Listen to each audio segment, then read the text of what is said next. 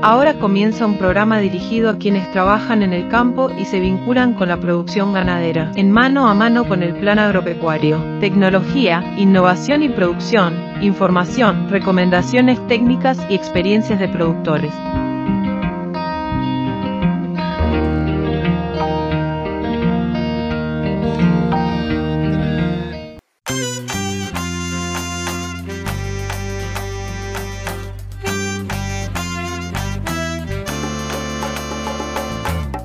Amigas y amigos, bienvenidos nuevamente a otra emisión de Mano a Mano con el Plan Agropecuario. Es un gustazo reencontrarnos a través de Radio Carve, Radio del Oeste, Radio Tabaré y La Hora del Campo, así como también Actualidad Agropecuaria, programa que queda disponible como siempre a través de la plataforma de Spotify y la página web institucional en planagropecuario.org.uy. Les comentamos que hoy vamos a tener temas actuales como de costumbre, el Entore nos convoca. Estuvimos charlando al respecto con el ingeniero agrónomo Alejandro Terra sobre algunas recomendaciones en esta época. Luego que nos mostró una foto de la situación del estado de las pasturas, del ganado, también cómo vienen transcurriendo los centores, realizó algunas recomendaciones de manejo, no solo respecto al rodeo, sino también pensando en el otoño, pensando en el invierno, pensando en la implantación de pasturas, también en la confección de reservas. Luego vamos a tener la palabra de Alejandro Sarabia. Hace pocos días conversábamos con él, quien nos había dado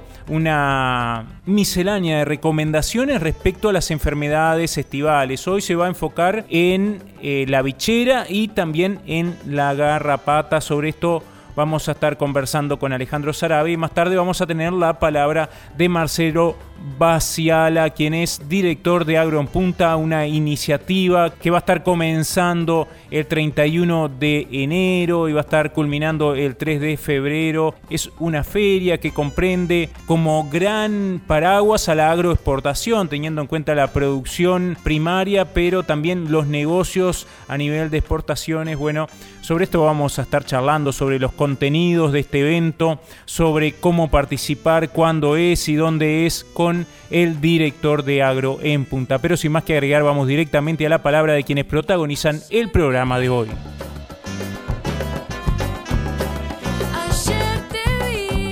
Amigas y amigos, como comentábamos al comienzo, hoy vamos a estar compartiendo la palabra del ingeniero agrónomo Alejandro Terra sobre el estado actual de las pasturas, el estado de los ganados, también algunas recomendaciones de manejo durante el entore y el seguimiento forrajero satelital, este programa del cual es coordinador, donde los productores pueden acceder al crecimiento de sus pasturas a través de la lectura satelital. Bueno, sobre esto vamos a estar charlando y también cuáles son los resultados que hemos tenido en los últimos tres años, un comparativo haciendo foco fundamentalmente en el verano. Pero sin más que agregar, vamos directamente a la palabra de Alejandro. Alejandro, buen día, es un gusto estar conversando contigo nuevamente y bueno, este, para conocer cuál es el estado hoy de las pasturas, de los ganados en el departamento de Durazno, bueno, y en el centro del país.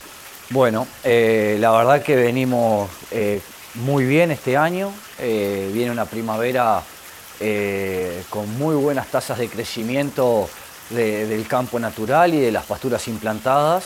En cuanto a los cultivos agrícola se cerró una muy buena campaña de, cultivos de invierno y ha instalado hoy los cultivos de verano, tanto sojas y maíces, que la verdad que el clima viene ayudando y viene, y viene muy bien. Alejandro, estamos en pleno proceso de servicios, ¿no? De Entore. Bueno, ¿qué has escuchado al respecto? ¿Qué has visto en el campo? Eh, ¿Cómo está el ganado y cómo se vienen desarrollando los entores? Por suerte los ganados, eh, después del año complicado que tuvimos el año pasado de seca, eh, y que los productores tuvieron que tomar muchas medidas cuanto a destete precoz, destete temporario para, para lograr este, preñar ganado. Eh, el buen invierno que tuvimos, el buen inicio de primavera que tuvimos, se logró que los ganados parieran dentro de todo, siempre hablando de generalidades, en buena condición corporal, lo que lleva a que, por lo que hemos hablado con los productores, a que los ganados están bien, se están preñando de buena manera, por lo tanto, eh, todo lo que pueden ser incurrir en gastos eh, de destete precoz y, suplementación de vacas no se está teniendo que hacer. Y, por lo que hemos visto y escuchado hasta ahora, se viene, se viene, viene transcurriendo bien el entore con buenos celos y, parece que con buenas preñez. ¿Puede ser un momento debido a la disponibilidad de pasturas y cuál es la situación y el estado de los rodeos de volver a sincronizar, a estabilizar los rodeos? Todavía eh, nos va a costar algún año más poder sincronizar de vuelta los rodeos, este, porque el año pasado, eh, de vuelta repetimos lo de la seca, hubo mucho ganado que se preñó tarde, por lo tanto va a parir tarde y, va a agarrar este, preñez este, más, más tardío en el, eh, en el ciclo de entore. Eh, dependerá mucho de cada productor qué tanta de esas vacas premiadas tardes va a refugar, dependiendo también de, qué tanta recría tiene. Esa es, la manera más rápida de volver a concentrar los entores, descartar mucha vaca preñada tarde y, ingresar con, ganados nuevos eh, al entore. Pero bueno, eh, sí que los ganados se preñen, este, que estén en buena condición, va a ayudar a que se vayan acortando esas, esas fechas de entore y volver a, a ir regularizando las, las pariciones que es importante. Pero yo creo que lo más importante de todo es este, el buen año que estamos teniendo desde el punto de vista climático, sobre todo porque el productor precisaba este, aflojar un poco el bolsillo y hubiera sido bastante complicado tener que volver a hacer este, mucho hincapié en uso de, insumos para este té precoz, suplementación de vacas y preñar. Por ese lado creo que, es donde vienen las mejores noticias para, para este entorno. Y teniendo en cuenta esta etapa, ¿cuáles serían las recomendaciones para los productores para hacer un entorno más efectivo? Y bueno, hay que estar encima de los ganados, hay que estar recorriéndolo, estar observando que haya celos. En el caso de que no se vea mucho celo, capaz que este año una buena medida puede ser el uso de tablilla nasal por unos 12 eh, días.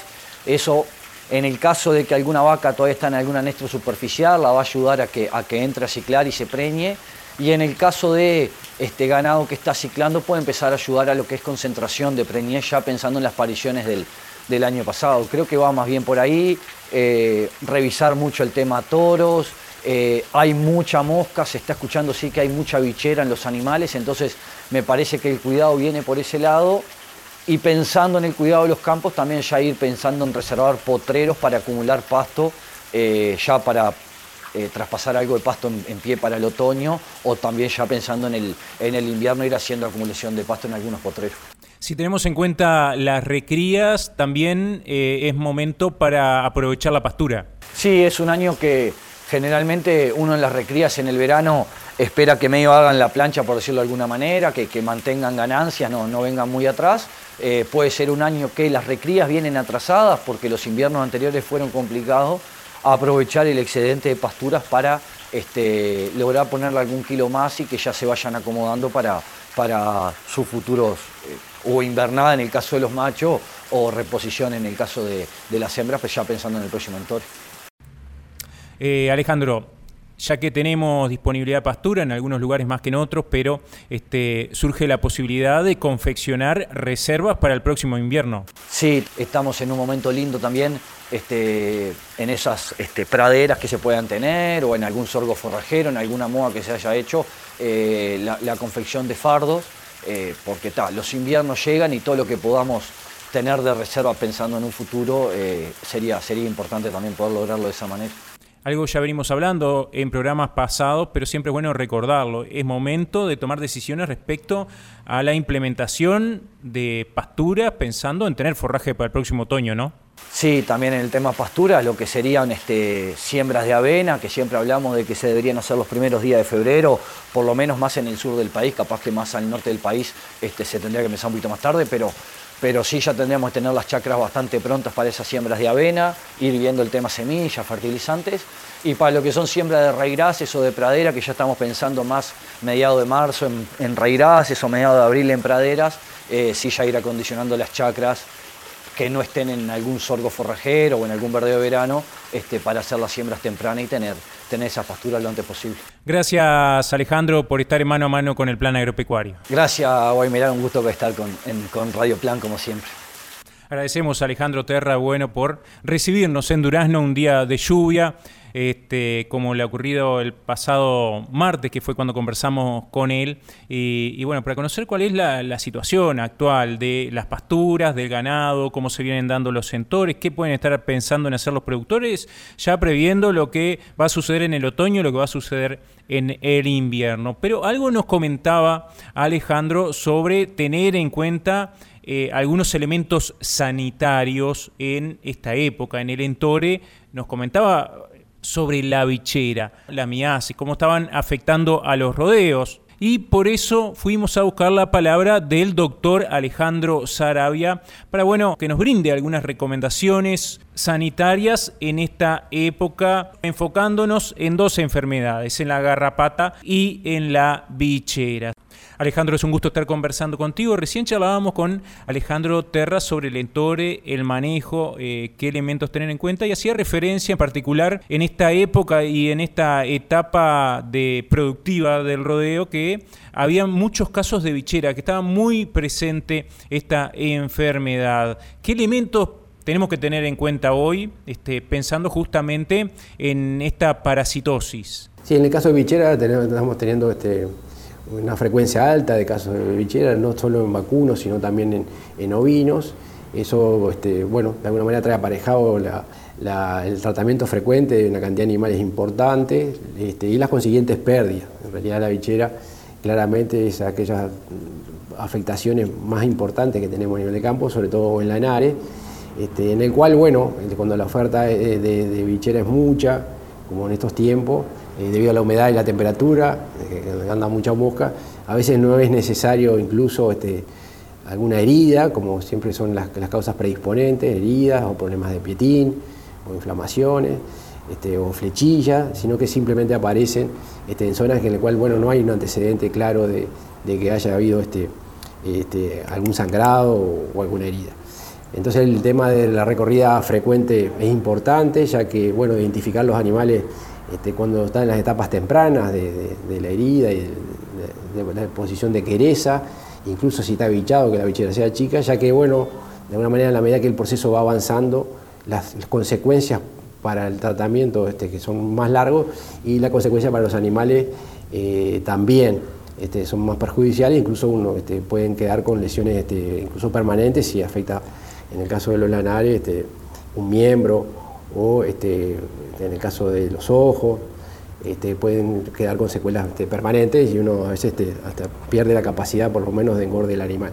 Entonces el tema de, bueno, de vigilar tanto las majadas como los rodeos, juntarlo en los bretes, alguna revisación en forma lenta, pausada, tranquila, a los efectos de tratar de identificar esas pequeñas heridas que a veces uno previniendo eh, logra evitar este, las complicaciones de, la, causa de bichero.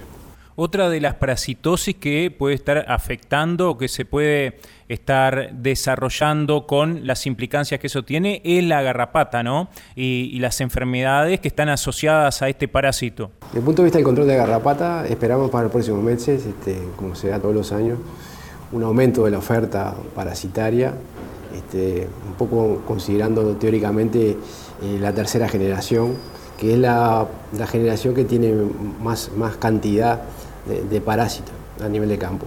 En ese sentido, dadas las condiciones de humedad y temperatura, este, con los pastos altos, es posible que tengamos este, más, más visualización desde el punto de vista de garrapata, así como casos de, tristeza.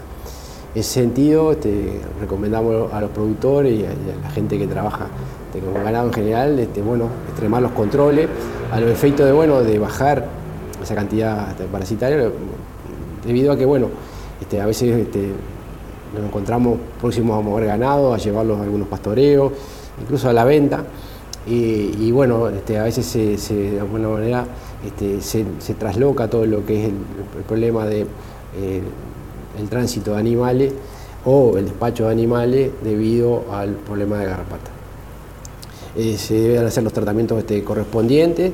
Este, fijarse que algunos de los productos que utilizamos comúnmente son efectivos, pero que no tienen mucho poder residual, y respetar los tiempos en el cual este, se deben aplicar este, los productos. Por otro lado, estar atentos a los casos de tristeza, que como todos saben, son enfermedades transmitidas por la garrapata, tanto la babesia como el anaplasma, y que suelen dar casos característicos como su nombre se lo dice, de, animales este, deprimidos, con fiebre muy alta, y que uno este, de alguna manera puede encontrar a nivel de las recorridas, este, incluso a veces sin identificar claramente que, tengan garrapata. es común saber que si la gente de alguna manera no, no visualiza o le, que le echa la culpa a esos animales este, a otro tipo de causas, pero este, en realidad eh, en el caso de Babesia puede ser transmitida este, por las larvas de las garrapatas, y a veces que no son visibles fácilmente a nivel de campo en la revisación de los animales. En ese sentido, este, estar atentos, ya que bueno, son animales tratados a tiempo y forma, pueden este, evitarse eh, tratamientos más logrados, incluso este, también evitarse las muertes. Todo esto en un plan sanitario, ¿no? Eh, pensando en planificar los manejos y también eh, prever los distintos aspectos de la sanidad animal de los establecimientos. Sí, en ese sentido, este, a pesar de las condiciones favorables, siempre se, trata de, bueno, de asociar las medidas de manejo a los efectos de, bueno, de trasladar lo menos posible a los animales, ya que hay, un costo no solo para los animales, sino también en personal, tratando de evitar eh, bueno, traslados innecesarios o tener que volver con, los ganados este, a los bretes este, en forma frecuente, ya que bueno, pueden aparecer este, otro tipo de, problemas asociados a ese tipo de manejo frecuente. lo otro que, vemos es que bueno, generalmente tanto en otoño, eh, como veníamos diciendo, la oferta de, de garrapata suele ser alta, y los tratamientos este, en, tiempo y forma logran bajar eh, este, esa oferta, sin perjuicio de lo cual a veces este, ha habido casos que haya que aplicar eh, tratamientos con, este, seguidos al efecto de, bueno, si la, cantidad de garrapata es mucha, tratar de hacer un cierto control. Agradecemos a Alejandro Sarabia por participar nuevamente mano a mano con el plan agropecuario, con esta recordación, ¿no? Hace pocos días hablábamos sobre este mismo tema con él. Bueno, pero ahora enfocándonos en enfermedades parasitarias propias este, de esta época y con las condiciones que son propicias para que se desarrollen. Nosotros continuamos con más mano a mano con el plan agropecuario.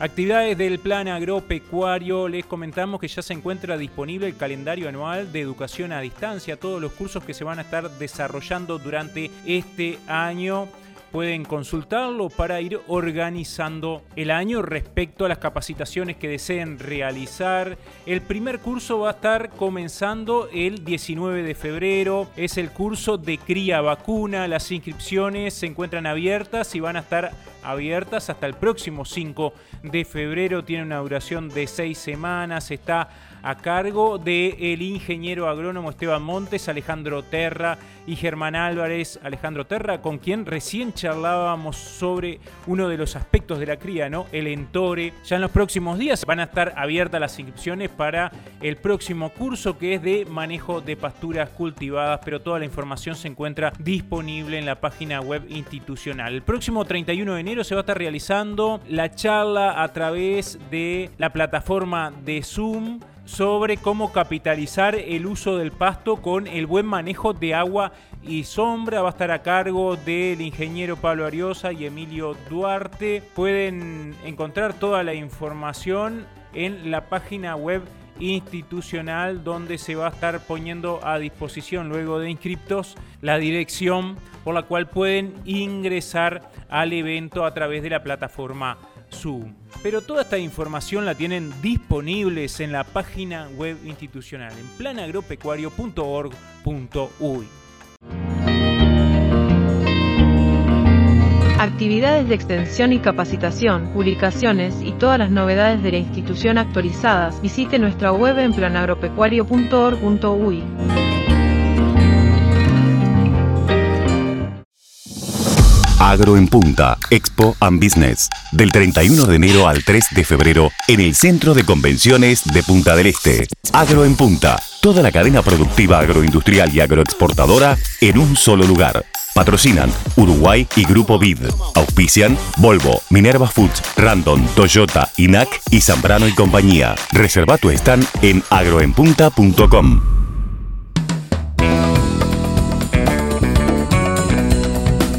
Amigas y amigos, como les comentábamos, estuvimos charlando con uno de los organizadores de la primera feria agroexportadora del Uruguay, donde vamos a tener la posibilidad de visitar una exposición agroindustrial internacional.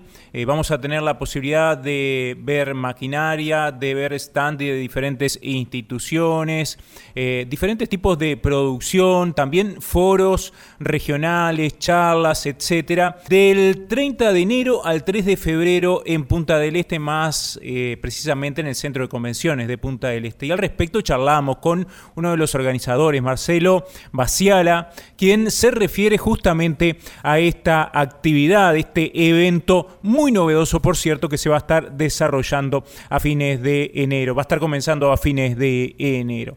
Marcelo, es un gusto estar conversando contigo. Bueno, ¿de qué se trata esta feria? Bueno, Agro en Punta es un, es un formato de, exposición, eh, digamos que bastante disruptivo a lo que estamos acostumbrados en, Uruguay. Eh, nuestra propuesta en, este, en esta exposición es eh, más que nada eh, trabajar sobre, sobre la parte empresarial, más un poco este, en la unión de lo que son los productores, eh, lo que son las empresas y también la agroexportación. O sea que, generar un, producto en el cual la agroindustria esté bien cerca de lo que es la, agroexportación y, bueno, y este formato eh, que realmente se transforme Agro en un hub de negocios para, los productores, para los empresarios, para los este, exportadores. Y bueno, y, con el tiempo ir recibiendo año a año de alguna manera mayor cantidad de, importadores y de inversores en nuestro país con una particularidad, ¿no? Está enfocada al sector primario y también al sector agroexportador, en este caso pensando desde cómo se produce y, bueno, los consumidores finales, ¿no? Exacto, exacto. Eh, nuestra idea es, este, ayudar también a los productores a que empiecen a visualizar de alguna manera eh, qué es lo que pasa en el mundo, qué es lo que está demandando el mundo, eh, a dónde está apuntando a nivel de sostenibilidad, de regenerativo, qué, qué, es lo que el mundo está esperando de la producción de los alimentos y bueno, me parece que ahí podemos podemos generar un, lindo macheo, digo yo, en, ese sentido, en el cual el productor puede aprender mucho de, lo que vamos a estar exponiendo en Agro en Punta, los empresarios también acercarse mucho más a los productores eh, y el productor conocer este, este o, adentrarse un poco más en este, en este mundo más empresarial que creo que se puede llegar a visualizar de alguna otra manera. También puede haber casos de productores que puedan empezar a ver el, mundo, cómo nos, cómo nos está mirando y qué oportunidades de negocios tiene el mundo para, para ellos. ¿A qué tipo de producción se apunta? ¿La ganadería, la agricultura, distintos rubros? ¿Cuál sería el foco? Sí, la agroindustria en general te diré. Estamos apuntando a que de alguna manera sea un punto de encuentro de toda la agroindustria. Para ello estamos este, obviamente con todas las instituciones, están participando todas las instituciones, más, más todos los ministerios. Eh, hemos tenido un, gran apoyo de, lo que es Uruguay todo, lo que son, como decía, las, instituciones, también el, el, grupo BID, con BID Lab y con BID Invest en, cada uno en, sus partes. Uruguay 21 también ha sido una, gran plataforma para, nuestra conexión con el mundo y bueno, estamos avanzando y de alguna manera eh, uniendo las partes, uniendo lo que es el exterior, lo que, como les decía, lo que, el mundo está necesitando y lo que nosotros podemos producir. Creo que es un lindo encuentro para, intercambiar, para generar negocios y para visualizar, porque no, negocios eh, e inversiones para nuestro país y cuáles son los contenidos, qué es lo que vamos a poder estar viendo en esta feria. Hay foros, reuniones de negocios, hay maquinaria, hay stand. tenemos varios formatos. Eh, yo siempre digo que son tres pilares fundamentales. El primer pilar es un poco la muestra exterior, que va a estar en, la parte este, externa del centro de convenciones. Eh, ahí va a, ser un poco más este, la parte de maquinaria, de exposición, lo que estamos un poco más acostumbrados a ver en las exposiciones tradicionales. Después tenemos una, nave central que le llamamos, que es donde van a estar eh, todas las instituciones rodeados por cada uno de, las empresas con sus productos y servicios. Eh, en esa parte central, ahí estamos desarrollando con INIA y con eh, BidLab un sector que se llama AgroInnova, que es donde se van a presentar innovaciones de AgTech, donde las, las, startups van a tener la posibilidad de presentar sus innovaciones o sus proyectos. Y bueno, y de alguna manera ahí, bueno, BidLab también va a estar va a estar eh, apoyando y va a estar convocando también a estas ACTIC para participar. Después, por otro lado, el, tercer pilar es el, tema de los foros. Creo que los foros es una, es una atracción muy importante y un gran diferencial que va a tener Agro en Punta. Tenemos tres foros. El primer foro de, eh, es de Uruguay Sostenible. Acá la idea es mostrar un poco a nivel de gobernanza qué es lo que está haciendo Uruguay, cómo se está moviendo Uruguay. Vamos a tener ahí la, palabra y la presentación de, un representante de, presidencia y después el ministro Matos y mm, el ministro Paganini van a estar ambos en, esa presentación. Eh, y bueno, de alguna manera esa interacción ahí entre, entre el Estado y las empresas mostrando un poco qué es lo que está haciendo Uruguay a nivel de sostenibilidad, energías limpias, ganado a cielo abierto, los tipos de producción que, Uruguay está apuntando, etcétera. Eh, entonces, de alguna manera, ese foro de, gobierno y de empresas es este. Es un, es un lindo híbrido para, mostrar a Uruguay en, lo que está produciendo hacia, hacia afuera y, lo que está haciendo a nivel de, sostenibilidad. Por otro lado, vamos a tener a los, a los productores CREA. Eh, ahí estamos trabajando ya hace unos cuantos meses eh, armando este encuentro regional de productores. Es un encuentro regional de productores CREA, Bolivia, Paraguay, Argentina y Uruguay. Por acá también queremos mostrar un poco qué es lo que están haciendo los CREA. Vamos a tener una charla muy interesante de lo que es inteligencia artificial y, otros temas este, de, mucha actualidad. Eh, en este foro van a poder participar también los productores este, sean CREA o no. Entonces, de alguna manera queremos este, fomentar esa, unión de productores de la región con los productores del Uruguay. Y, el tercer foro eh, es, un foro de ganadería y agricultura regenerativa, en donde bueno, ahí tenemos varios, actores. Uno de los actores principales va a ser Joel Salatin, que es, vamos a traerlo de Estados Unidos, pocas veces visto por, estos, por estas latitudes. Eh, Joel está con mucha... Este, con muchas eh, ganas de, intercambiar con, los productores, de, productores del Uruguay, saber un poco este, qué es lo que se está haciendo acá, contar su historia, eh, contar un poco cómo, cómo se ha desarrollado este, su establecimiento. Eh, después también vamos a tener disertantes de la Unión Europea, contando un poco qué es lo que está haciendo la Unión Europea, más, todo un programa que, están desarrollando y demás que, quieren, que quieren mostrarlo un poco acá en Uruguay. Y en la tarde tendremos el bloque de la Sociedad Uruguaya de Pastoreo Racional, con productores de Paraguay, Brasil, Argentina y Uruguay, contándonos sus experiencias, sus, modos de producción intercambiando un poco de todo esto y bueno, este, eso es un poco el, genérico de, de Agro en Punta. Si juntamos todo esto, creo que Agro en Punta tiene un gran potencial en ese sentido. Eh, nosotros la idea es, ir creciendo año a año. Por Cancillería estamos ya con agenda, eh, dentro de Agenda País como, exposición en, en, el primer, en el primer, la primera semana del mes de febrero todos los años. Y bueno, este, la idea es ir fomentando año a año el crecimiento de Agro en Punta, potenciando los negocios, potenciándose realmente como hub de negocios eh, y uniendo a los productores, a los empresarios y a la gente del exterior. Ese es un poco el, concepto general de, lo que, de lo que Agro, en Punta pretende dar en, este, en este evento. ¿Cuándo se va a estar desarrollando? ¿Cuántos días y dónde? Bueno, eh, arrancamos el 31, miércoles 31 de enero. El lanzamiento es a las 9 de la mañana, las acreditaciones de las 8 y media. A la 1 de la tarde empiezan a funcionar lo que son la parte de estancia y demás. Y continuamos hasta las 9 de la noche, tardecita noche, ahora en verano. Tenemos el 31, primero, 2 y 3 el sábado 3 a las 21 horas estaremos haciendo el, haciendo el cierre. En el centro de convenciones de, de Punta del Este y bueno, los esperamos a todos y de alguna manera nos gustaría ver mucha participación de, productores y que realmente ver, la agroindustria y la agroexportación fuertemente unidos en este evento.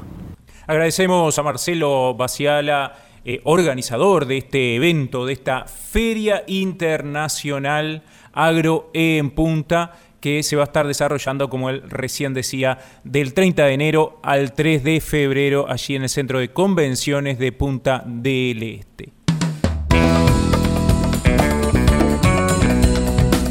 Amigas y amigos, ha sido un gustazo haber compartido otra emisión de mano a mano con el plan agropecuario con todas y todos ustedes. Antes de retirarnos queríamos enviarle un fuerte abrazo a la familia González en el departamento de Artigas, quienes nos comentaban justamente que escuchaban el programa a través de Radio Tabaré, así que queda hecho el saludo para José y toda su familia. Nosotros nos reencontramos la próxima semana para seguir compartiendo información, recomendaciones técnicas, experiencias de productores aquí, en este mismo lugar. Hasta entonces.